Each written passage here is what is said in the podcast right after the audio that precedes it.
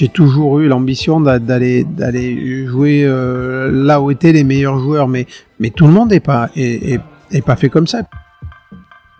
Qu'est-ce qu'a laissé la Ryder Cup? La Ryder Cup nous a quand même laissé 100 petites structures, 100 petites structures qui sont collées aux grandes villes. Ça veut dire quoi? Mais ça veut dire qu'à terme, peut-être pas aujourd'hui, peut-être pas demain matin, mais vous avez un endroit où vous pouvez aller taper des balles. Le golf euh, est à mon avis le, le sport du 21e siècle. Salut, c'est Pierre et vous écoutez Dream Team, le podcast des personnalités qui font le sport français. Patron de grand club, journaliste sportif, entrepreneur, politique, investisseur, je rencontre avec vous des femmes et des hommes qui s'engagent dans le monde du sport. Des personnalités qui imaginent le sport qu'on regarde et qu'on pratique. Dream Team, c'est le meilleur terrain de jeu pour comprendre les acteurs et les enjeux de cet écosystème qui fait tant rêver. Je m'appelle Pierre Moreau, passionné de sport depuis toujours et je compte bien vous apporter à chaque épisode un nouvel éclairage sur cette passion que nous avons en commun. J'espère que cette causerie vous plaira, et si c'est le cas, vous pouvez soutenir le podcast en le partageant à vos amis ou en mettant de belles étoiles sur les plateformes d'écoute comme iTunes ou Spotify. Allez, c'est parti pour cette nouvelle causerie, bonne écoute Eh bien, bonjour à toutes et bonjour à tous. Un immense plaisir pour moi de recevoir euh, sur le podcast une des légendes du golf français, euh, Jean Vandevel m'a fait l'honneur d'accepter mon invitation. Alors, on est euh, au petit matin dans le 16e arrondissement de Paris. On se prend un petit déj euh, dans une semaine assez chargée pour Jean, puisqu'il vient d'ouvrir le golf de Roissy. Jean, c'est une des, plus grandes carrières de, golfeur que la France ait connue. Bon, c'est un parcours British Open qui a été largement médiatisé, qui est rentré dans, dans, les annales et que de nombreux reportages ont immortalisé. on, peut, on peut le dire comme ça. Et Jean, c'est aussi un activiste et une pierre angulaire du développement du golf en France. On va rentrer un peu dans les coulisses de ce sport à travers du coup une figure emblématique. Euh, et je suis très heureux. Donc Jean, merci et bonjour. je vais te poser la première question. Euh, est-ce que vous pourriez vous présenter et euh, nous dire comment on s'entraîne à devenir Jean Van de Velde? Alors, je m'appelle Jean Van de Velde, j'ai 54 ans, j'ai une carrière professionnelle qui m'a amené euh, sur euh, sur pratiquement tous les tours euh, dans le monde. J'ai eu la chance, grâce à mon sport, de pouvoir de pouvoir beaucoup voyager, de pouvoir rencontrer des gens extraordinaires. j'ai passé j'ai passé donc 23 ans sur le tour. début début 2011, j'ai décidé de de lever le pied et de, me diriger vers d'autres activités, toujours toujours dans le golf, hein, des activités de conseil, euh, d'organisation euh, d'épreuves, euh, de, de, journées commerciales, etc.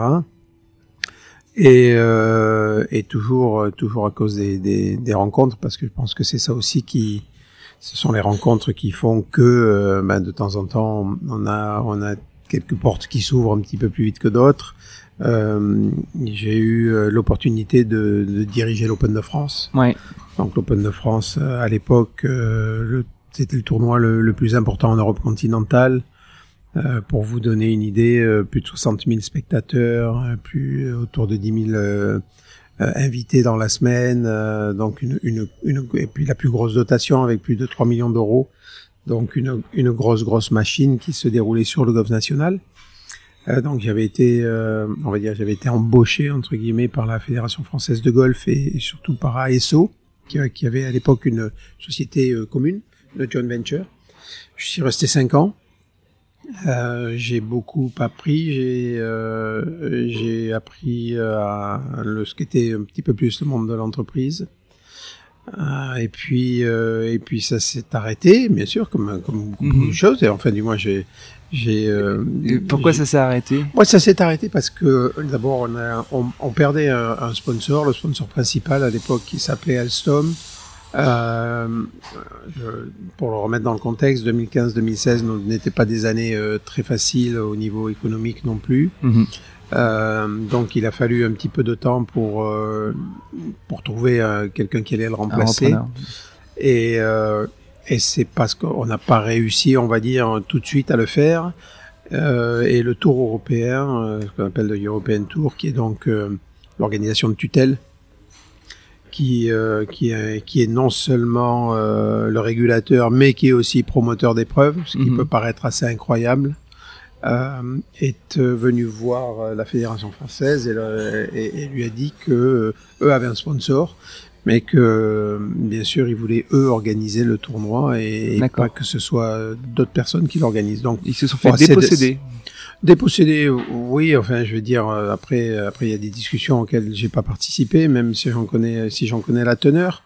Mais, mais c'est vrai que euh, c'est peut-être de bonne guerre, c'est peut-être le business. Ce qui est sûr, c'est que euh, le Tour européen a récupéré l'organisation du tournoi, que le tournoi est devenu ce qu'on appelle un Rolex Series, donc il, il est en plus monté d'un cran. Il y avait beaucoup plus d'argent distribué aux joueurs.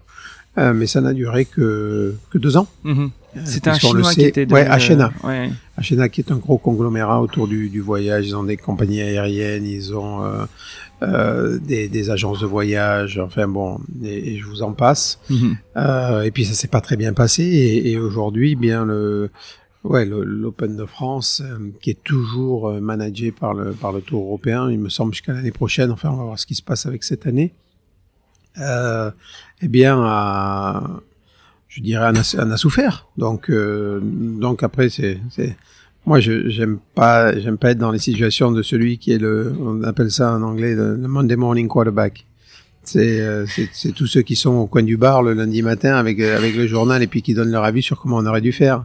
Mais ce qui est sûr, c'est que ce qui en a pâti, c'est l'Open de France. Donc à l'arrivée, euh, Bon, euh, je veux dire, il n'y a pas, il a pas mort d'homme non plus. Hein. Le, on n'en est pas au Phoenix qui va renaître de ses centres, mais mais c'est vrai que ce serait intéressant de voir dans les dans les mois qui viennent et, et, notamment avec euh, avec ce qui va se passer aussi. Il y a des élections au niveau de la Fédération française de golf. Comme dans euh, beaucoup de fédés cette année là, dans les, dans les 12 mois à venir. Euh, il n'y a qu'une seule liste qui, qui, qui, qui, sera là, donc on connaît déjà le président, qui est un ami à moi, mhm. proche. Et on, ouais, je lui souhaite bonne chance et on va voir ce qui va se passer dans le futur. Donc, euh, je veux dire, entre guillemets, l'Open de France n'est qu'un des, euh, qu'un des dossiers, on va dire, euh, sur lesquels doit se, travailler la Fédé, la Fédération française de golf. On le sait, les fédérations sont là pour pour développer le golf et, dans, sur son plus grand nombre. Mhm. Donc, le golf professionnel faisant une partie ou ayant une partie, on va dire, petite de de, de leur attention. Mhm. Mais on voit pas la Fédé de tennis se faire un peu dépecer de Roland Garros. C'est, non, euh, mais c'était c'était particulier. En fait, ils sont pas de fait dépecer. Hein. Je veux dire, la, la, la, Fédération française de golf est toujours propriétaire du titre. Elle, a, elle, a, juste donné en gestion euh, l'Open à, une autre entité. Voilà. Mais du coup, les revenus dont bénéficiait la fédération avant et après, est-ce qu'ils ont ils ont ils ont changé ou euh... Parce qu'en fait, ça, ça c'est à eux qu'il faudrait poser la question. D'accord. Et, pas, et, pas, et, pas, à moi. Euh, moi, je vous fais juste, euh, vous me demandiez de me présenter, donc je vous fais juste un état des lieux de, de ce que je faisais et de ce qui s'est passé. Ouais. Euh, donc, je suis parti, je suis parti en 2016, ouais. peut-être aussi pour cette raison. Mhm. S'il y en avait d'autres, il faudrait demander à ASO et, à la Fédé, qui étaient qui étaient les deux actionnaires de cette joint venture. Et puis, et puis c'était c'était aussi le bon le bon moment, le bon timing. Donc, mhm. Donc je me suis concentré sur, sur ce qui était plus euh, mon business et, du moins ce que j'avais l'intention de développer dès 2011, mhm. puisqu'évidemment tout ça s'est mis en stand-by. Hein, je ne mhm. pouvais pas euh, être directeur de l'Open de France et travailler donc pour une entité euh, commerciale. Mhm. De conseil. Et, et, de, et, puis, et puis travailler pour la mienne en même temps, ça, ça me paraissait un peu compliqué. Ouais, bien sûr. Il y avait un léger conflit d'intérêts. Et, et, donc voilà, depuis bah depuis j'ai fait j'ai fait pas mal de choses. Donc euh, maintenant je suis toujours dans le milieu du golf. J'ai eu la chance d'écrire un livre qui est qui est très qui est très basé sur la très orienté sur la technique euh, avec euh, mon ami associé Eric Douanel mm-hmm. qui maintenant se on va dire se concrétise en une académie physique qui bientôt va aussi voir le jour d'une académie virtuelle sur le net, digitale. On en, on virtuel, du, mais non. Du coup, du coup, c'est vrai que l'importance des posts Facebook, des posts Instagram, alors. Ah oui, d'où l'importance. Non, mais c'est vrai que je suis, euh, je fais malheureusement, je, je porte un petit peu mon âge et, euh, et c'est vrai que je, je je suis pas très très ni très présent ni très actif, mais je vais changer. D'accord. euh, et pour en revenir très rapidement sur le déclencheur qui, qui vous a mis dans le golf, c'était euh, c'était à Mont-de-Marsan du ouais, coup. Non, euh... ouais, c'était à Mont-de-Marsan. Enfin, je suis montois, mais je passais beaucoup, pas mal de temps à Osgore et euh, Mes parents avaient une villa sur le golfe d'Osgore. Euh, puis tout simplement, j'aimais pas aller à la plage, donc euh, tout petit, je leur demandais de m'amener au golf. Un jour, ils l'ont fait. Ils étaient pas du tout euh, de ce milieu-là, euh, ou du moins de ce sport-là. Euh, on en faisait une quantité d'autres. Ouais. Euh, et puis à 6 ans et demi, j'ai commencé. J'ai joué que les, principalement l'été. Et puis voilà, quand j'ai eu 9 ans, ma famille s'y est mise, tous. Mhm. Pendant les deux premiers étés, j'étais tout seul à y aller. Et, et puis ensuite, ouais, j'ai eu, eu la Et- chance de d'envoyer la balle à peu, à peu près droite et, ça. et ouais. puis d'être d'être repéré assez vite. C'est une question de chance du coup. Mais euh, est-ce que parce que vous disiez là euh, quand vous avez pris votre retraite, euh, rencontre déterminante qui fait que vous prenez en, en charge l'Open de France. Est-ce qu'il y a eu un- une rencontre déterminante qui vous a convaincu de de faire cette carrière de golfeur? Parce que en effet, le golf n'était pas un truc de la famille. Non, mais c'était euh, ouais, j'ai toujours été attiré par le golf. J'ai toujours aimé les grands champions qu'il y avait à l'époque, des joueurs comme euh, Ballesteros et, Ouais. et d'autres, hein, Langer, Faldo, etc. Mais Ballesteros était vraiment mon idole. Mhm. Et, Donc, grand euh, joueur et espagnol, grandi, ouais. voilà, j'ai grandi euh, voisin de l'Espagne, euh, pas très loin de pas très loin de chez lui aussi. Je suis allé le voir jouer euh, sur quelques épreuves et quelques démonstrations. Mhm. Et, et c'est vraiment, non, c'est vraiment le, un appel, un calling, comme on dit, un appel plus qu'autre chose. J'ai, le golf a toujours fait partie de, de moi et, et j'ai toujours, et j'ai toujours voulu euh, jouer, toujours euh, voulu aller euh, sur les plus gros tournois. Donc Mhm. Après, vous savez, les choses se font. euh, Et c'est la passion qui, qui guide, c'est l'ambition. absolument, c'est la passion qui guide. ouais, Ouais. Tout à fait. tout Mais à fait. du coup, vous, vous tapez la, la balle en effet assez droite. Euh, du coup, je joue en équipe de France, j'ai 13 ans. C'est ça. Et donc, Et- euh, vous dominez le golf euh, français euh, pendant pas mal d'années quand même, il m'a semblé. Ouais, je pense un peu plus de 10, ça c'est sûr. C'est ça, et, puis, et puis quand avant de passer professionnel, j'étais aussi assez bon chez les amateurs. Mhm. Donc ouais, encore une fois, euh, vous savez, j'ai des, copains qui, qui étaient excessivement talentueux et puis euh, et puis pour une raison ou une autre, ça s'est pas passé. Donc euh, Et pourquoi ça s'est passé pour vous alors? Parce que les planètes étaient alignées. Mais ça, c'est un truc qui s'aligne volontairement ou c'est Ah, juste la réussite, la chance, c'est quoi J'ai beaucoup travaillé, ça c'est certain. Je me suis entouré aussi de gens qui étaient qui étaient plus que compétents. Je suis allé chercher l'expertise là où elle était. Euh, pourquoi? Parce que parce que même si en France on avait quelques très bons joueurs, euh, on n'avait pas des joueurs du, du calibre euh, international qui étaient capables de de s'imposer, euh, on va dire, euh, de- au quotidien Mhm. sur sur le tour. Donc euh, donc j'ai travaillé vraiment avec les meilleurs, que Ouais. ce soit au niveau de l'enseignement, de la préparation. Et puis euh, et puis voilà. Et puis j'ai eu j'ai eu assez de persévérance et et et on va dire de de, de travail pour euh, pour y arriver. Et il y a un moment où vous vous êtes dit que c'était trop difficile pour être parmi les meilleurs Non. Jamais? Non, jamais non. Non. Mais parce que confiance en soi ou parce Non, que, parce que, oui, bien puis- entouré puis- ou, ou parce que tout ça en fait? Moi, je pense que c'est un petit peu de tout, mais il y a aussi les résultats qui parlent. Quand Mhm. quand euh, quand vous gagnez, je suis arrivé en 89 sur le tour, j'ai eu quelques occasions de gagner à- à- relativement vite. J'ai gagné en 93. euh, Mhm. Après, j'ai eu euh, j'ai eu d'autres expériences, j'ai eu des, des résultats euh, qui, qui qui parlaient, et qui me mettaient euh, qui me mettaient assez entre guillemets assez à l'aise sur le tour. On n'est jamais à l'aise parce qu'on sait on sait très bien que qu'une mauvaise une mauvaise période et une mauvaise année et, et, et vous perdez votre votre droit de jeu et ça tout le monde on est tous logés à la même enseigne. Mhm. Euh, mais bon, ça s'est ça s'est relativement bien passé. J'ai eu mes hauts et mes bas, et puis euh, et puis voilà, j'ai continué Mm. à y croire, continué à travailler, et continué à vouloir progresser. Je crois que c'est surtout ça qui est important. Ouais. Il y a donc deux exceptionnels reportages à minima que je connais euh, sur euh, votre carrière et surtout sur euh, bah, sur l'échec ou sur la non réussite. Je sais pas comment euh, expliquer. euh, Ouais, c'est-à-dire, c'est sur la non réussite, on va dire, c'est sur la non réussite factuelle, c'est-à-dire que vous n'avez pas le trophée à la fin, mais Ouais. c'est sur une réussite de, de connaissance de soi et puis de. c'est ça. Il y, a- il y a autre chose derrière, quoi. Tu.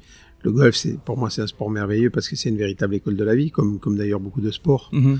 mais mais celui-là euh, particulièrement je veux dire on n'a pas besoin de, de courir très vite on n'a pas besoin d'être euh, ultra puissant physiquement euh, mais par contre on a besoin d'avoir une, une tête qui est bien faite ça c'est Mhm. sûr Parce que pour du coup pour remettre en contexte, euh, vous êtes le premier ou le deuxième français arrivé euh, en Ryder Cup suite à, au British Open. Mais donc au British Open, vous, vous êtes premier au 18e trou. Vous êtes le hmm. premier. Oui, il y avait. Non, non mais je, oui, j'étais le premier joueur à jouer en Ryder, français à jouer en Ryder Oui, ça, le premier, ça c'est hmm. sûr. Hmm. Euh, mais du coup, vous faites un parcours absolument épique et exceptionnel au British Open et en fait, euh, au 18e trou, euh, vous perdez tout l'avantage que vous aviez.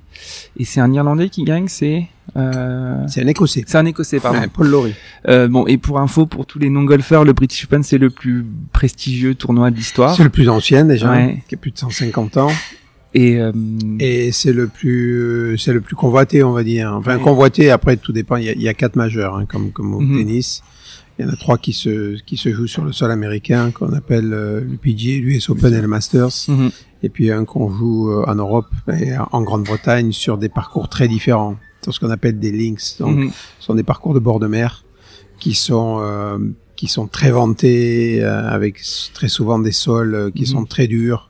Donc une balle qui roule beaucoup, il faut vraiment contrôler ses effets, il faut il faut savoir jouer dans le vent bien sûr, et il faut il faut être un petit peu imperméable aux intempéries. Mhm. et, ce qui est pas facile. Et puis il faut avoir, ouais, il faut avoir euh, une, une dose de résistance euh, mentale assez assez importante. Mais bon, euh, l'US Open et et se joue pas sur des lignes, se joue, joue sur des parcours aussi qui sont préparés d'une façon. on l'a vu le week-end dernier. Mhm. Il y a qu'un seul joueur qui a joué sous le par, donc jouer sous le par, c'est-à-dire c'est battre le parcours. Mhm. Tous les autres ont joué au-dessus. Ça veut dire que ouais, le, parcours est, est un monstre et, vous pousse dans vos retranchements. D'accord. Je, je, m'étais en regardant ces, ces reportages. Euh, et en fait, moi, je me rappelle euh, de ça. Je, je me rappelle de, de, cette épopée parce que c'était un peu la, la, quintessence du panache français. Euh, c'était présenté vraiment comme ça euh, hmm. par les médias français. Et il y avait évidemment cette jalousie anglaise ou en tout cas britannique qu'on adore, parce que un Français en plus un peu nonchalant en attitude commençait à, à, battre tout le monde. Mais bref, c'était la quintessence du panache. Et puis finalement, au final, vous ne gagnez pas, mais vous êtes quand même deuxième. Et vous disiez juste avant, c'est vous avez gagné par ailleurs. Enfin, vous avez vous, avez gagné quoi finalement ah, mais je à travers ça, à travers cette expérience. Euh, les, gens ont pensé d'abord que pendant très longtemps que je cachais beaucoup de choses parce que parce que parce que j'en ai bah, bien sûr j'en ai souffert. Je veux mhm. dire, euh, je, je, joue pour gagner et, le plus gros tournoi du monde, alors que vous avez une, une avance conséquente. Euh, vous tapez une tribune, la balle tombe dans l'eau, elle tombe sur un caillou dans l'eau, elle revient de 30 mètres, elle est injouable, je reviens mm. dans bon, bref, c'était épique. Ah, c'est euh, épique. Non, mais c'est pas quelque chose qui se passe tous les jours. il y a quand même un concours de circonstances absolument incroyable. Et, et c'est vrai que vous jouez pour gagner, mais bon, une, une fois le, la, la déconvenue, euh, on va dire, digérée, euh, bon, j'ai tout à fait bien vécu avec. Et, mhm. et, les, gens ont eu du mal à comprendre ça, surtout ceux qui sont... Pourquoi? Parce qu'on fait partie... Euh, des, les gens qui sont comme moi et qui jouent au golf sont... On est des passionnés. Mhm. Donc cette passion, je veux dire, on, est, on est prêt à... Certains sont prêts à tout donner pour pour y parvenir et, et c'est vrai que même si j'ai fait beaucoup de sacrifices, je veux dire, le golf est quelque chose que j'ai en moi, mhm. qui, qui, est que, que, je chéris au maximum, mais qui me définit pas en tant que personne. Je veux mhm. dire, ça m'aide à me construire, mais mais le golf n'est pas toute ma vie. Et, et, et ça, et, et, je pense que c'est ça qui a qui a interpellé les gens plus qu'autre chose. Mhm. Euh, donc la façon dont j'ai réagi par rapport à, par rapport à la déception. Parce que déception, elle était quand même, elle était lourde. Et elle était longue? C'est ce que je disais. Euh, pour moi, j'ai eu euh, j'ai eu deux trois jours qui ont suivi le tournoi, qui ont été qui ont été assez, assez, assez catastrophiques entre guillemets catastrophiques. Euh. Bon, il y a, y, a, y a, des choses pires qui se passent dans ce monde, hein. Mhm. mais mais oui, dans la tête, ça n'a pas été simple. Et puis et puis après, en ayant vu et revu les on va dire les, les différents scénarios et ce qui aurait pu se passer différemment, mais bon encore une fois, euh, j'aurais pu jouer à gauche, tomber sur une, une, une bouche d'arrosage et puis finir de l'autre côté. Mm Allez savoir ce qui se passait. C'était c'était quand même un coup du sort assez incroyable de toucher une pièce métallique de la taille d'une balle de golf à 200 mètres et, mhm. et de revenir. Bon bref, euh, les gens qui veulent aller le voir peuvent encore aller le voir. Hein. Ah, une vidéo qui tourne en boucle. Je, l'ai regardé avec ma femme qui avait, qui était, qui était pratiquement au bord des larmes à la fin, à la fin des, du reportage parce que vraiment. Vous avez vu euh, lequel? Presque parfait, celui de Canal? Ouais, j'ai vu celui de Canal et celui hmm. de, de Netflix. Et de Netflix. Ouais. Et ce canal a gagné tous les prix. Ah ouais, ouais, il, est, il est super. Enfin bref, et c'est vrai que non, j'ai mis euh, j'ai mis une quinzaine de jours à, à rebondir. D'ailleurs, 15 jours plus tard, j'étais au. WGC. Ah non, et c'était euh, j'étais en Amérique. euh, et euh, et d'ailleurs, je prenais mon petit déjeuner avec celui qui m'avait battu en temps additionnel Ah oui. en playoff, donc avec Paul Laurie, Mhm. avec qui je suis très copain. Et, et c'est vrai que les gens après veulent construire des histoires. Ouais.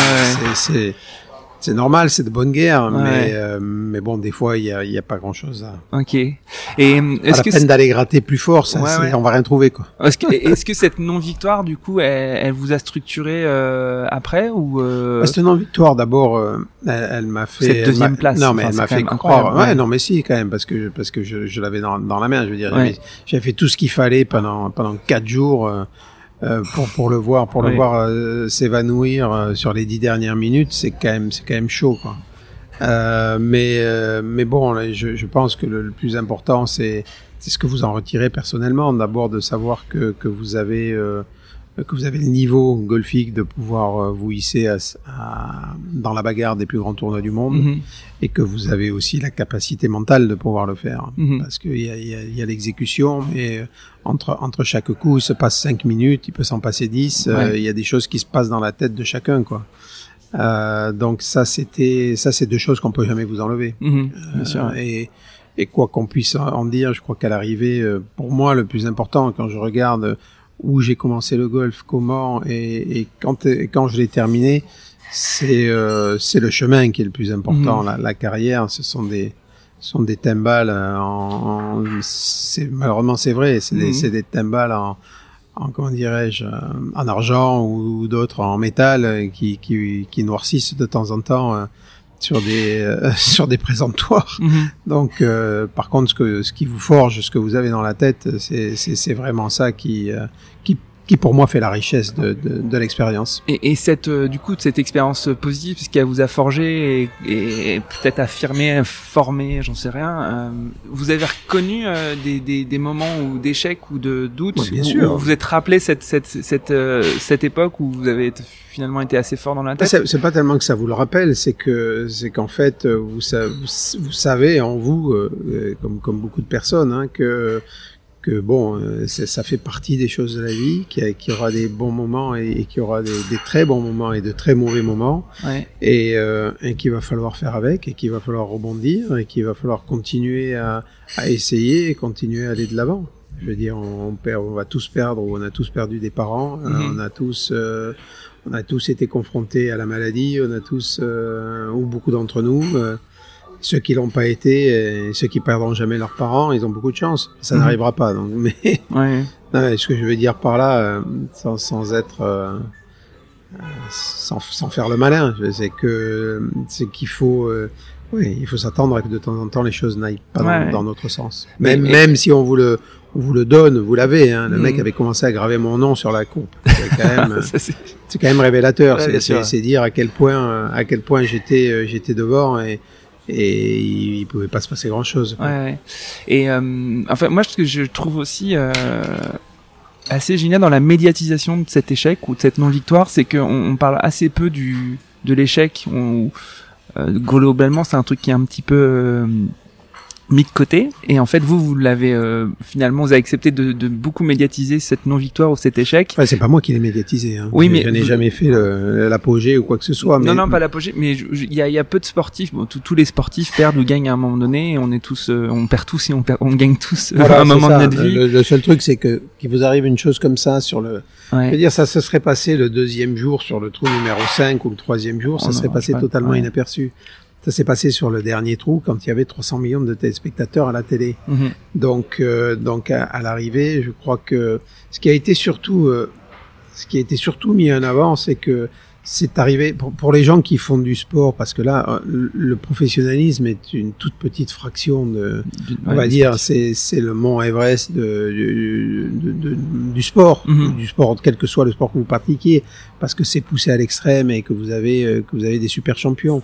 Mais il faut quand même se rappeler que si en, en, dans le monde il y a 80 millions de golfeurs, on est on est juste euh, quelques centaines à, à, à, se à se batailler toutes les toutes les semaines, à se, Mhm. se bagarrer pour pour gagner des trophées. Mhm. Donc le reste, ce sont des joueurs qui vont jouer le week-end avec leurs copains, qui Mhm. font qui font des compètes, qui aussi euh, ont le cœur qui palpite, euh, qui ont un côté émotionnel parce qu'ils jouent pour gagner la pour justement pour pour battre pour battre un tel ou pour, Ouais, pour, pour pas rentrer à pied. Voilà, ça. pour pas payer le coup à l'arrivée. Et, et, et le point commun du golf, c'est que c'est arrivé à tout le monde. Ouais, Donc, à un moment donné. c'est génial, le caractère Mais- universaliste du truc. Voilà. Moi, le truc, c'est que ça m'est arrivé au dernier trou. Voilà. Alors que tout le monde avait les yeux, euh, c'était en direct à thé parce que c'est le dernier trou de l'Open, donc c'était partout. Euh, mais c'est quand je vous dis c'est arrivé à tout le monde, c'est arrivé à tout le monde. Et, et résultat des courses, bon, ça, ça, ça a mis ce côté en avant où bon, le mec est humain et, et comment réagir. Il y, a, il y a Mhm. des gens. Vous avez deux façons de réagir. hein. Soit vous, soit vous arrêtez de jouer, vous mettez dans un placard et vous bougez, vous bougez plus. Mhm. Euh, soit vous vous dites bon, mais qu'est-ce qui s'est passé? Qu'est-ce que qu'est-ce que j'aurais peut-être pu faire de différent? Mhm. comment? Et puis euh, et puis est-ce que je suis prêt à, à recommencer pour essayer de me remettre une fois de plus dans une situation pareille Ouais. et voir comment je vais euh, je vais réagir le prochain coup? Et je vais vous dire un truc c'est ça va au-delà du golf parce que même si l'occasion ne se représente pas avec un club de golf dans la main elle va peut-être se représenter autre part Ouais. dans un autre secteur de la vie et quand je vous dis c'est une école de vie je pense que pour ça le sport c'est quand même quelque chose d'extraordinaire Ouais, ben justement, je, voulais un peu aborder la, reconversion parce que vous disiez que euh, fait du hasard, rencontre en 2011, euh, vous prenez les rênes du, de l'Open de France.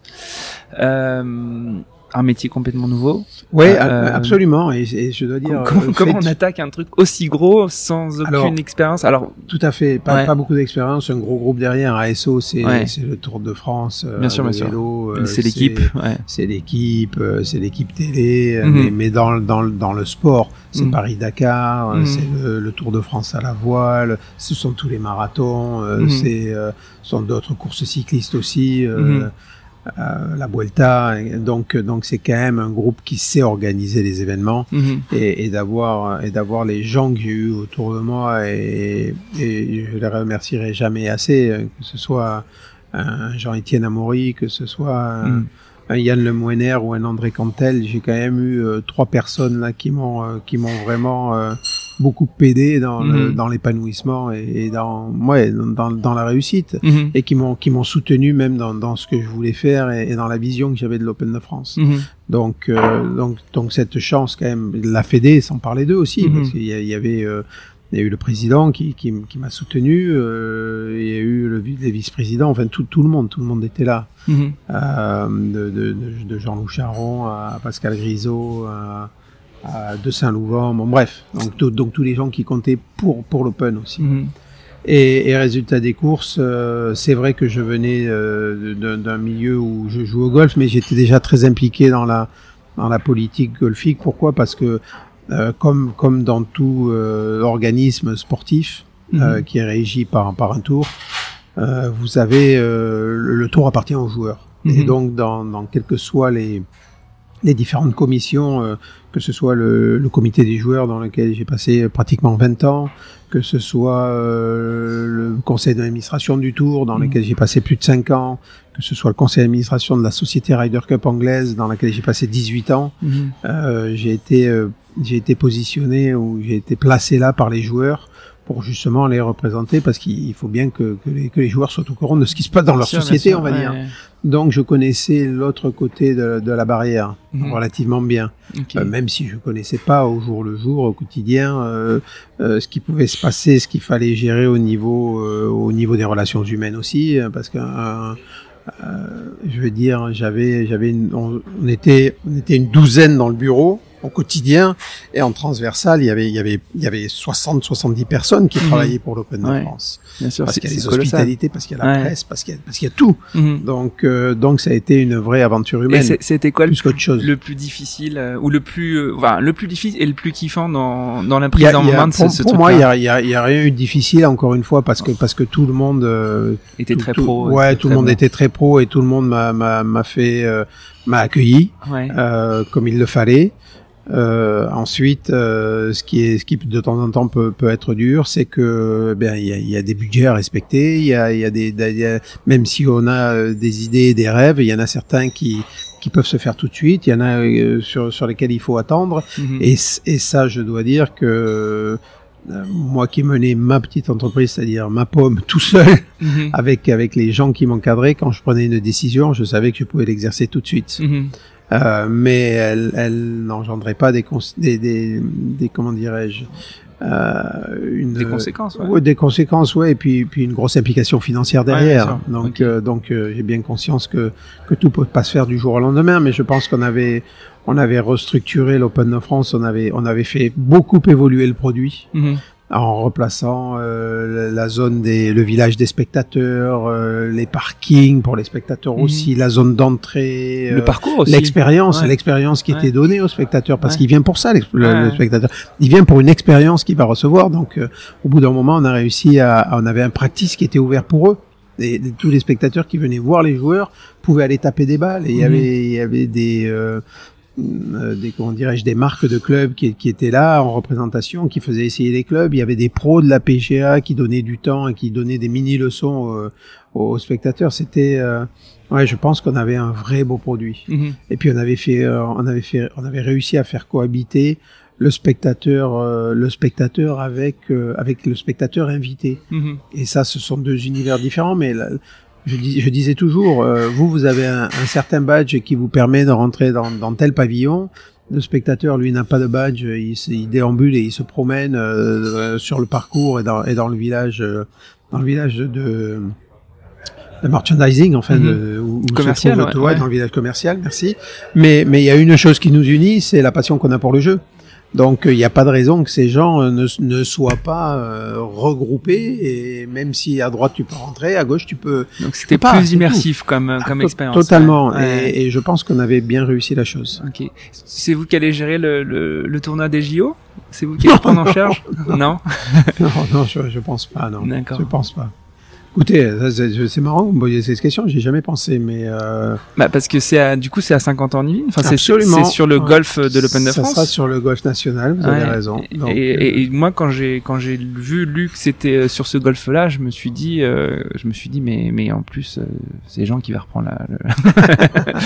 Non. écoutez, ça c'est une question qu'il va falloir poser à Estanguet, je crois. À Tony. Écoutez, bah, je vais, je j'espère avoir Étienne Taubois déjà Ah très oui, prochainement. Tu as Ouais. transmettez-lui mes amitiés. Ouais, je, connais bien je, je, Etienne. je suis en contact avec lui, qui est un joueur de badminton, un ancien joueur de badminton.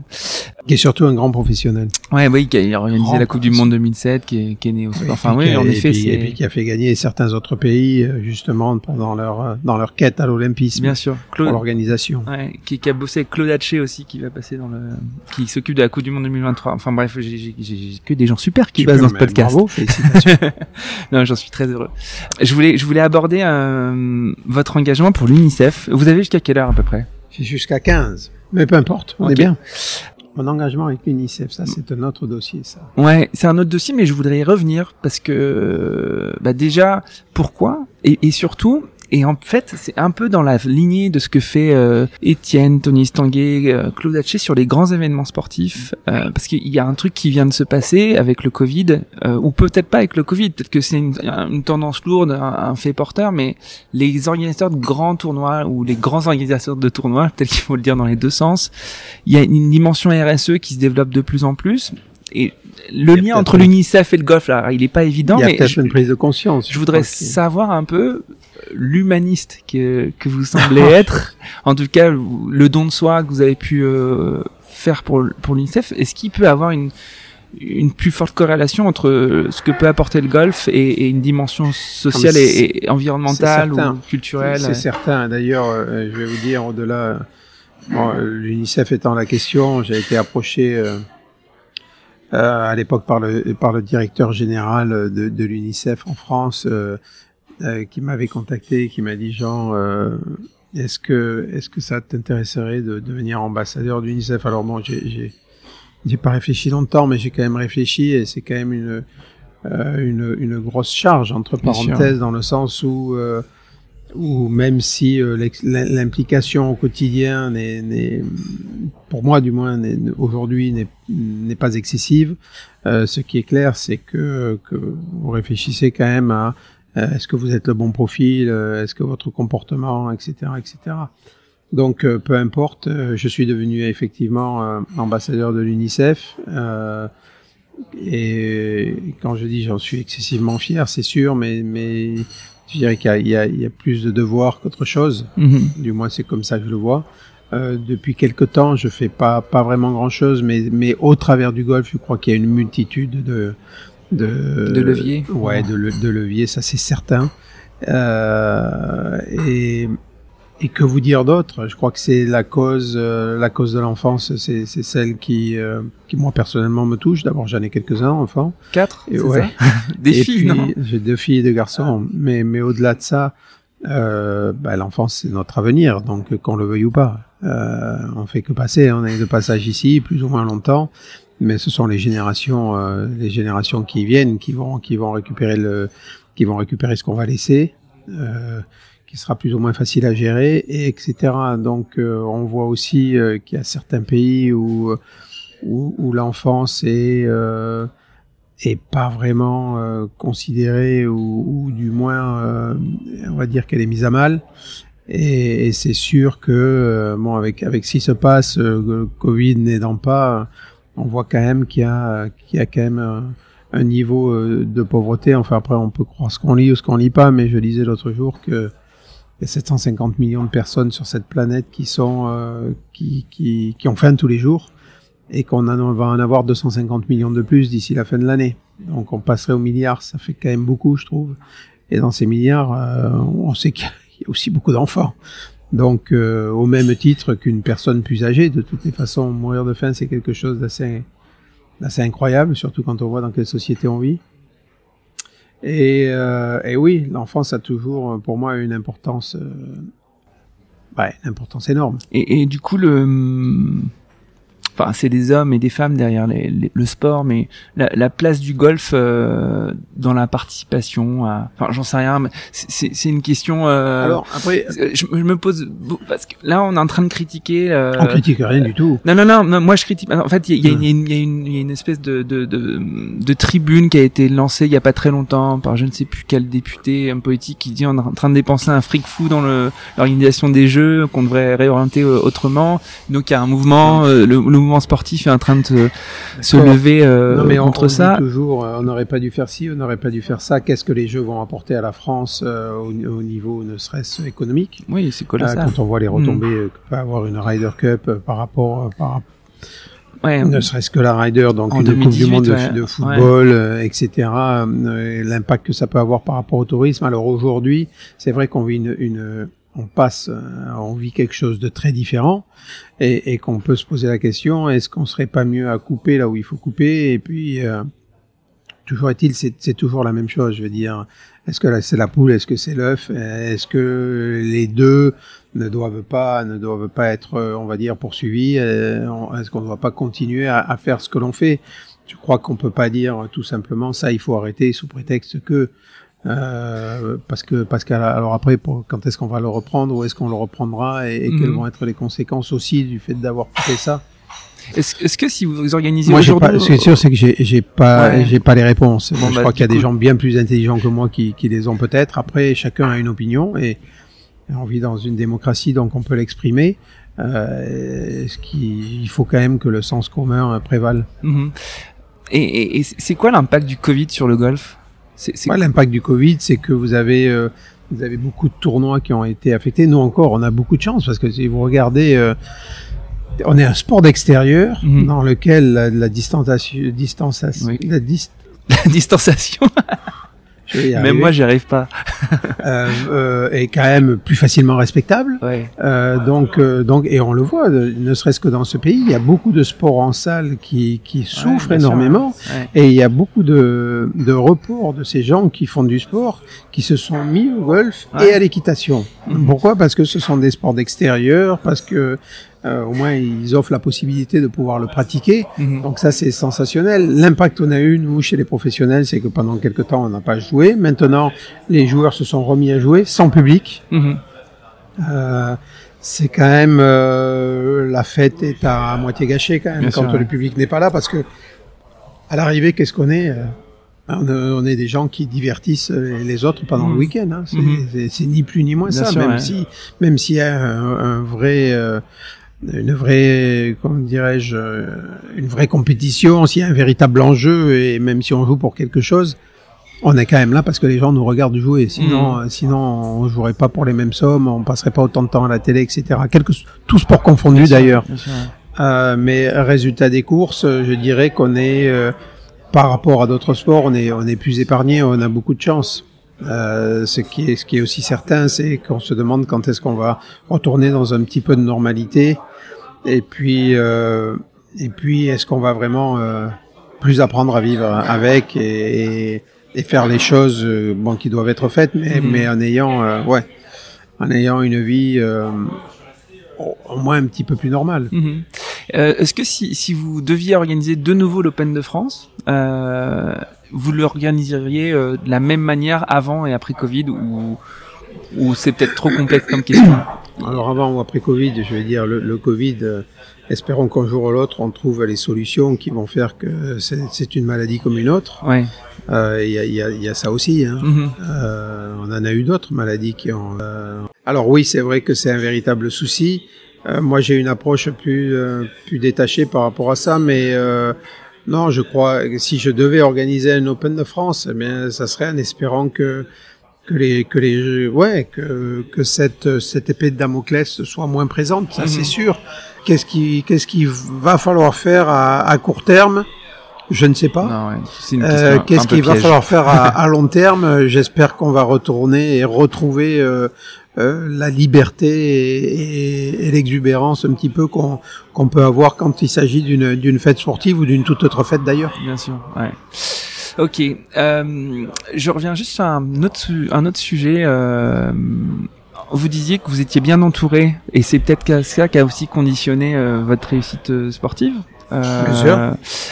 Et en fait, je lisais le, le patron de la Fédé il y a deux trois ans qui, qui dénonçait un petit peu le, le confort des joueurs professionnels et la difficulté pour les joueurs français à vraiment atteindre euh, le top 20, le top 30 parce qu'on n'avait pas euh, peut-être assez de volonté. J'ai l'impression qu'il pointait presque un, un petit embourgeoisement de, des golfeurs professionnels français. Alors peut-être que je l'ai mal lu, je l'ai mal compris. Euh, mais pourquoi euh, on a euh, un superbe Open de France et on est plutôt un- une grosse fédé en nombre de pratiquants par rapport à d'autres pays européens? Et pourtant on est un petit peu à la traîne en termes de, de, de haute performance. C'est quoi Voilà. le diagnostic que, que vous, Le que vous avez diagnostic une que j'ai, c'est que non, mais euh, je, je- on va remonter à il y a quelques années. euh, vous, pouvez toujours avoir un, un joueur exceptionnel qui naît quelque part et, et qui, pour une raison ou une autre, pas parce que les structures ou, ou, ou ce qui est fait, arrive, ouais. voilà, vous prenez un Bernard Langer en Allemagne, euh, un Martin Keimer, on se demande d'où ils sortent, quoi.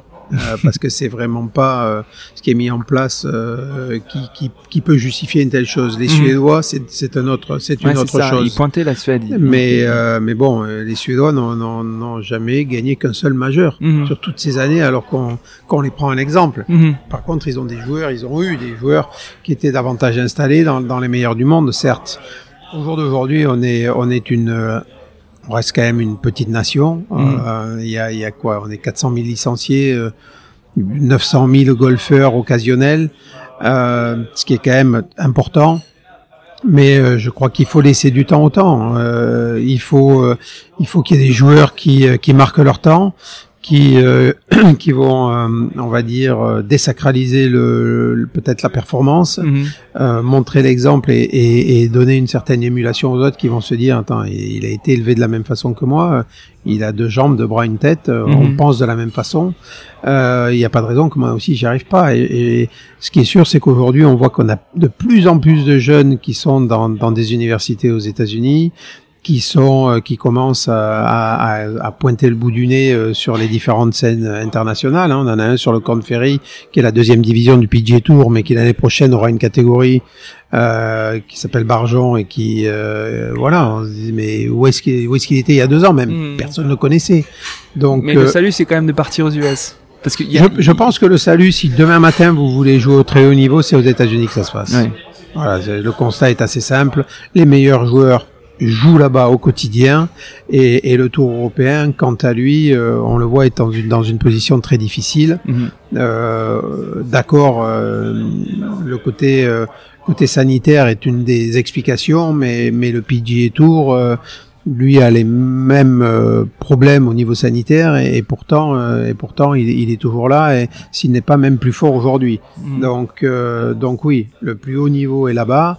Maintenant, il faut pour pour aller là-bas, il faut il faut s'expatrier, il faut il faut gagner aussi son droit de jeu, il faut il faut il faut repenser sa vie et, et là je dirais parce que c'est quand même très important vous employez tout à l'heure, on sent bourgeoise. Je crois qu'on est dans un monde libre et les gens peuvent faire un choix.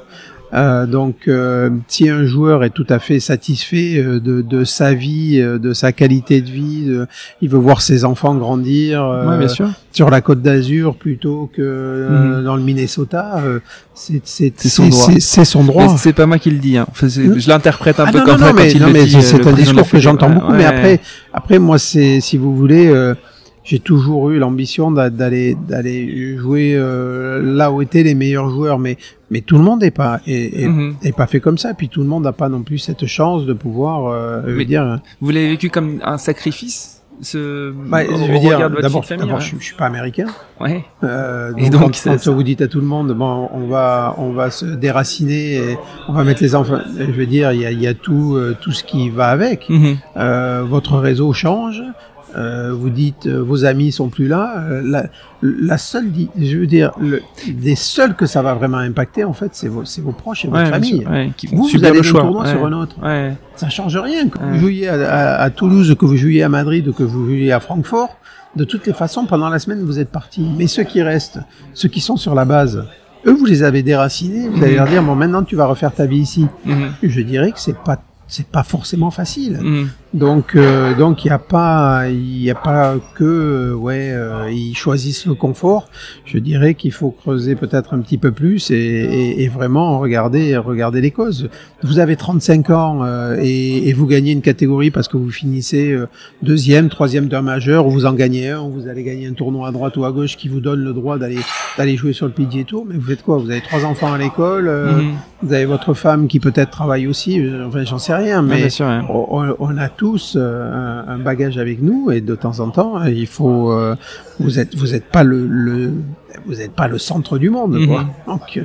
Et, et, être sportif de niveau, enfin du top top niveau, ça nécessite d'être le centre du monde pour y arriver. C'est quoi? Et pour être le top top niveau, il faut être le centre du monde. Alors après, il faut avoir une, une certaine une certaine dose d'égoïsme. C'est ça, ça on le sait, mais mais, euh, mais certains vont vous dire, non mais de toute façon, tu es sportif de haut niveau, donc tu te dois d'aller jouer euh, et d'aller te pousser. Ouais, bon, ça c'est une façon de voir des choses, c'est sûr. Euh, moi, je serais plus dans ce sens-là, mais je peux aussi me mettre dans les dans les, dans les, dans, les pommes des autres et puis et puis comprendre qui qu'ils ont euh, qu'ils ont d'autres prérogatives et puis d'autres d'autres ambitions. Mhm. Je dois dire, j'avais pas le même discours il y a 15 ans, mais euh, mais c'est vrai qu'en prenant en prenant de la bouteille, euh, je vois plus les choses comme ça. Chacun voit midi à sa porte. C'est ça qui est important surtout. Et depuis que vous avez du coup quitté le, le parcours professionnel, du coup vous avez eu l'Open de France, vous avez géré l'Open de France. Là depuis peu, vous avez lancé ouvert un golf à Roissy? Enfin, c'est pas moi qui ai ouvert le golf. Moi, j'ai ouvert l'académie qui est dans le golf. D'accord. Et euh, mais dans, dans votre après carrière professionnelle, c'est quoi les, les, ce qui vous a le plus euh, plu ou qui vous anime le plus ou, et, un peu c'est ce qui vous a le plus animé et ce qui ce qui vous le rend le plus optimiste ou euh, pour l'avenir? Dans mes projets ou, en général? Dans vos projets, dans vos projets. Dans mes projets, ben, c'est de, de, voir que il y, a, y, a, y, a, plein de choses à faire, que le golf est à mon avis le le sport du 21e siècle. Carrément. oui, pourquoi? Parce que regardez, quand, quand vous regardez, euh, euh, vous, regardez des gens qui ont des activités euh, professionnels euh, qui bossent comme tout le monde. Euh, à 60 ans, euh, quand ils prennent leur retraite, aux 65 ans, vous allez voir votre cardiologue et il vous dit qu'est-ce qu'il faut faire. Il faut faire de l'exercice. Ouais. Du jour au lendemain, on vous dit maintenant, il va falloir que tu fasses quelque chose. Il va falloir que tu ailles marcher. Golf, on marche 10 bornes tous les jours. Ok? Les gens ont du temps. Euh, au niveau, euh, on va dire, C'est la silver economy, comme on dit. Mais oui, mais au niveau interaction et sociale, Ouais. euh, vous jouez avec des potes. Euh, c'est une promenade qui de temps en temps est gâchée par une petite balle, mais c'est pas très grave. Euh, ça- ça- non, mais ça ne vous isole pas. Ouais. Euh, donc c'est ça a quand même des, des qualités absolument incroyables. Donc oui, je pense que si dans notre société on a arrêté de penser que le golf est un, un sport uniquement pour l'élite et les gens privilégiés, parce que c'est un discours rétrograde et qui n'existe plus, Ouais. Et pourquoi Euh, on a ce discours encore? Parce que parce qu'il est facile à avoir, je dirais. Et puis parce qu'aussi on habite dans une grosse ville, vous êtes parisien et vous vous dites euh, ouais mais bon je peux pas jouer à 10 minutes de chez moi, j'ai un tennis ici, j'ai Ouais. une salle de gym là, c'est sûr. Ouais. Et vous n'allez pas trouver 60 hectares euh, de verdure en plein milieu de Ouais. Paris ou alors si on va aller annexer le bois de Ouais. Boulogne, Heureusement qu'il y a Roissy maintenant. C'est tout proche. 20 minutes. Ouais, bien sûr. D'ici là 22 minutes. Hier j'ai mis 22 minutes pour aller à Roissy. Mais euh, oui, donc donc euh, il y a effectivement quel- quelques difficultés pour, mais ça c'est propre aux très grosses villes. Je veux dire, euh, vous allez quelque part et vous tombez dans dans un embouteillage parce qu'il y a eu un petit. Combien de, de Parisiens ont passé des heures sur ou sûr. bloqués pour aller? Moi, quand j'étais ici pour l'Open de France, je m'arrachais la- les cheveux, je veux dire. pour aller d'un rendez-vous à un autre, à la fin de la journée, vous avez une heure de retard. Ah ouais, c'est sûr, une ouais. heure de retard. Nous, Ouais, nous, je suis en golf, je- 5 minutes de retard, vous êtes Je disqualifié. suis en vélo, moi, donc ça va Non, beaucoup plus vite. Non, mais ça va plus vite. Mais bon, quand il neige et quand il fait 0 degré, euh, je suis pas sûr que vous preniez le vélo quand même. C'est, c'est, Je suis un hardcore gamer quand même. Je suis, je suis un hardcore. Ouais, c'est ça, ouais, hardcore, ouais. Quand c'est gelé, à mon avis, et la tronche sur le bitume, hardcore ou pas, euh, ça, c'est, c'est, c'est, le, le, Montois qui parle, qui a peur du froid. j'ai je- Non, non, je sais bien, je plaisante. Non, mais euh, donc voilà, je crois que ouais, c'est de temps en temps un discours. Je, je pense que les, les gens sont intimidés par ce qu'ils vont trouver derrière euh, Mhm. derrière la porte. Donc euh, moi j'ai beaucoup de copains, hein, mais vraiment des copains qui se sont mis au golf et et quand ils sont allés, ouais, mais comment je vais être accueilli euh, Mhm. Mais moi j'ai des amis de, de tout univers qui, qui jouent au golf. J'ai- J'ai j'ai- j'ai grandi à Osgore. Mhm. Euh, les, les, les mecs avec qui je jouais avaient des situations professionnelles, euh, je veux dire, euh, Modeste. voilà, comme comme Monsieur Tout le Monde. ouais, je veux dire, il y avait pas, il y avait pas que des que des milliardaires et que des millionnaires et Mhm. que des PDG. Bien sûr, Mais, et- sinon, il n'y aurait pas eu de membres. Mhm. Je veux dire, faut pas, il faut pas non plus. euh, Et, et est-ce que du coup, pour, pour développer euh, ce sport et qu'il soit le, le, le, le sport du 21e siècle, euh, il faut des promoteurs privés ou c'est c'est une, du c'est une 20e, il est passé, du 21e. Oui, le 21e, j'ai dit ça. Qu'est-ce que j'ai dit euh... Coquin. Le 21e, j'ai dit non.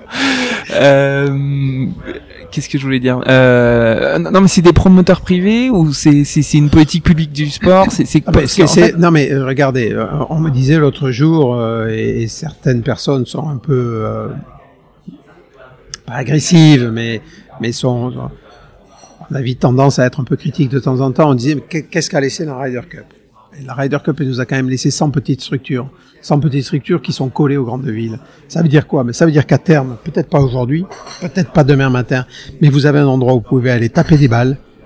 Vous pouvez avoir des initiations, vous pouvez avoir une introduction sur le parcours parce qu'il y a des trous qui sont des trous courts, on appelle ça des pitch and putt, ok, d'une certaine distance, d'une courte distance, mais vous avez le golf à portée de la main. Vous n'avez pas besoin de faire 50 km, de monter dans une voiture. faire un 100 60 hectares, ouais.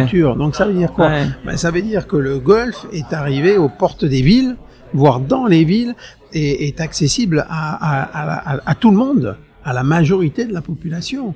Donc je, je crois que ça, c'est quelque chose qui va, quoi qu'il arrive, aider grandement aider. Et, et ne serait-ce que pour cet héritage-là, euh, c'était euh, c'est du pain béni quoi. Ouais. Vous pouvez nous parler un petit peu de, de l'aventure du golf de Roissy? L'aventure du golf de Roissy, bien c'est né d'un, euh, de, de l'envie de- du maire de Roissy euh, qui, euh, qui était resté, euh, qui restait plus de 20 ans maire et il y a 25 ans ou 30 ans, il a, il a voulu construire un golf dans ce qui s'appelle la vallée verte. Alors ça, il faut aller le voir pour le Mhm. croire. C'est euh, il y a beaucoup de, de c'est très vallonné. Euh, vous êtes, il y a des arbres, vous êtes au milieu de, de, de, champs entre guillemets, disons de prairies. Euh, et, et cet endroit-là est, est collé euh, dans, dans la zone de Chalandise et, et aux portes de l'aéroport. Donc c'est dans la commune de Roissy.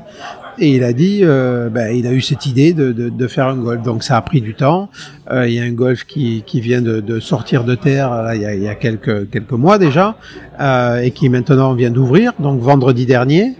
Et, euh, et c'est un golf vraiment euh, qui, qui, porte, qui s'appelle le golf international de Roissy, mais véritablement international. Ben, on peut bien le comprendre. Hein. Vous êtes, vous êtes à Roissy, il y a quand même des déplacements de, de beaucoup de gens. Vous avez quand même une, une zone hôtelière importante. Vous avez 6000 lits à Roissy, donc c'est c'est pas moindre chose. Encore une fois, euh, tiens, voilà mon rendez-vous. Euh, et, et, résultat euh, et résultat des courses euh, que c'est c'est la commune qui a investi donc euh, la ville plus la commune l'aglo mm -hmm. qui a investi euh, dans dans les installations mm -hmm. et puis ils ont bah, ils ont fait un appel d'offres quant à trouver un opérateur qui pouvait qui pouvait répondre le mieux à cet appel d'offres. Nous, euh, c'est-à-dire nous, moi, Jean Vandevelde et, et mes associés, euh, eh bien, on a on a répondu à l'appel d'offres avec euh, un groupe euh, qui s'appelle YouGolf. YouGolf, mm -hmm. c'est euh, c'est le groupe Duval, la financière Duval. Et on a estimé que, que YouGolf était, euh, était le partenaire qui, qui était le, le plus, euh, le plus à même à, à répondre aux problématiques qu'on avait devant nous. Et on a gagné l'appel d'offres, donc on est, on est là-bas pendant,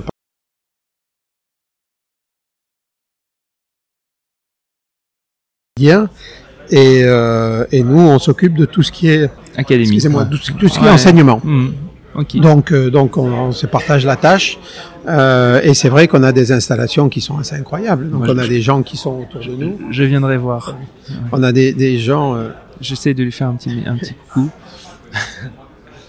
on a des, euh, on est, on est, euh, on est équipé pour, pour, je dirais, pour une belle aventure. Bonjour. C'est toi, Jean-Étienne Viens, viens, mets-toi là, pardon, mets-toi là, mets-toi là. Non, mais j'ai fini, tu peux. On a, on a fini. Bonjour. Euh... En fait, en fait, on devait faire un, Pierre un podcast euh, au-delà d'être ouais. entrepreneur et de, de, de faire d'autres choses. Et euh, on avait rendez-vous mardi de la semaine dernière. Et il m'appelle, il me dit euh, Je suis là. Et je lui dis Oui, mais moi non. je m'étais juste trompé d'une semaine. Donc c'est euh, très sympa d'avoir euh, été disponible quand même ce matin. Donc j'étais là, j'étais là un petit peu tôt. Donc voilà, pour si tu veux, Roissy, ça va être une vraie belle aventure. Ouais. On a on a un tournoi qui a lieu, qui a déjà lieu le mois prochain, un tournoi PGA. Donc donc on est dans une bonne mouvance. Et, euh, et celle-là, c'est une première. On est en pour parler aussi pour, pour en implanter d'autres dans d'autres pays que la France. Donc, euh, donc c'est très positif. Si tu veux, après les choses, les choses prennent du temps. Tu vois, quand j'ai travaillé tellement longtemps pour la famille ASO et pour pour mon patron là qui était qui était juste à gauche. Mais comme je te disais, c'est les gens qui m'ont fait confiance et Bien qui m'ont fait beaucoup progresser. Beaucoup grandir, ouais. Euh... Tu parlais de toi. Ouais. Non, mais c'est bien. C'était tout à fait légitime déjà. Euh... Mais, mais du coup, du coup, euh, comme on s'est dit, je demanderai à Étienne euh, ou à Tony de, de te confier l'Open, euh, enfin le, le, tour, le, tournoi des JO. Je pose la question, il me dit c'est toi qui vas t'occuper du de, de, tournoi des, des, Jeux Olympiques de golf. comme je vois Étienne euh, bientôt, j'espère. Ben, je, je, je, je, je, j'essaierai de glisser l'idée. Dernière question, et je vous laisse tranquille, messieurs, et encore merci Jean d'avoir accordé ces temps. Qui aimerait qui, qui aimerais-tu entendre dans ce podcast? J'aimerais euh, entendre Jean-Étienne Amaury. ah, ça serait super. Parce que pourquoi pas très discret. Non, mais je, je sais qu'il est très discret parce que c'est un ami depuis bien longtemps. Parce que d'abord, euh, ce sont vraiment, euh, c'est vraiment une famille qui euh, qui est au devant du sport en France, qui a, qui a toujours, euh, qui soutient l'industrie euh, du sport, mais mais des sportifs. Et ça, c'est quand même qui donne la chance aussi aux sportifs. T'as qu'à voir qui ils ont pris euh, comme consultant ou comme personne pour euh, pour être proche de leurs épreuves. Euh, et puis et puis oui, je trouve qu'on on n'entend pas assez ces, ces gens-là en termes d'organisateurs et de et de personnes qui font euh, quoi qu'il arrive, même si à l'arrivée ça reste un business, mm -hmm. qui euh, qui croient en ce qu'ils font. Ouais, qu'à voir ce qui s'est passé cette année avec le Tour de France, mm -hmm. je crois qu'il faut avoir une une vraie dose de courage pour aller pour aller organiser une telle épreuve. Mm -hmm. D'autant plus quand euh, tu fais des tests tous les jours et que et que malheureusement le directeur lui est malade. Christian Prudhomme, mais il va bien d'ailleurs. Il est, oui, mais il est retourné il, sur le tour. Ok, ok, ok une petite semaine après, c'est ça Il était de retour, sans symptômes. Ah, il était sans symptômes. Okay. Voilà, c'est un faux positif. Bon, mais euh, mais je trouve que ça bon, c'est bah, remarquable. J'essaierai de le contacter. On verra s'il accepte. Euh, mais je sais que c'est, ça va être dur. Hein, ils sont, ils sont très discrets. Il y a son fantôme qui règne un petit peu sur la place. Mais, en fait, Michel Leclerc, qui est le fondateur de Decathlon, est aussi très discret et on va quand même faire euh, l'interview, tu vois. Donc peut-être avec le temps, avec le temps. Bonne chance à toi, surtout. Merci beaucoup. Merci, Merci beaucoup. Pierre. Au revoir. Merci d'avoir écouté Dream Team. J'espère que cette causerie vous a plu. Si vous souhaitez soutenir ce podcast, partagez-le à vos amis, mettez plein d'étoiles sur Apple Podcast ou sur Spotify. Mais surtout, parlez-en autour de vous, à vos amis passionnés de sport. Je vous assure que ça boostera le podcast. Vous pouvez aussi me suivre sur LinkedIn, sur Instagram ou sur Twitter en cherchant Dream Team Podcast. N'hésitez surtout pas à m'envoyer vos commentaires, à partager les épisodes en me taguant et bien sûr à me suggérer des invités. Pour amener le podcast le plus loin possible, j'ai besoin de vous. Encore merci pour votre écoute, on se donne rendez-vous à la prochaine coderie.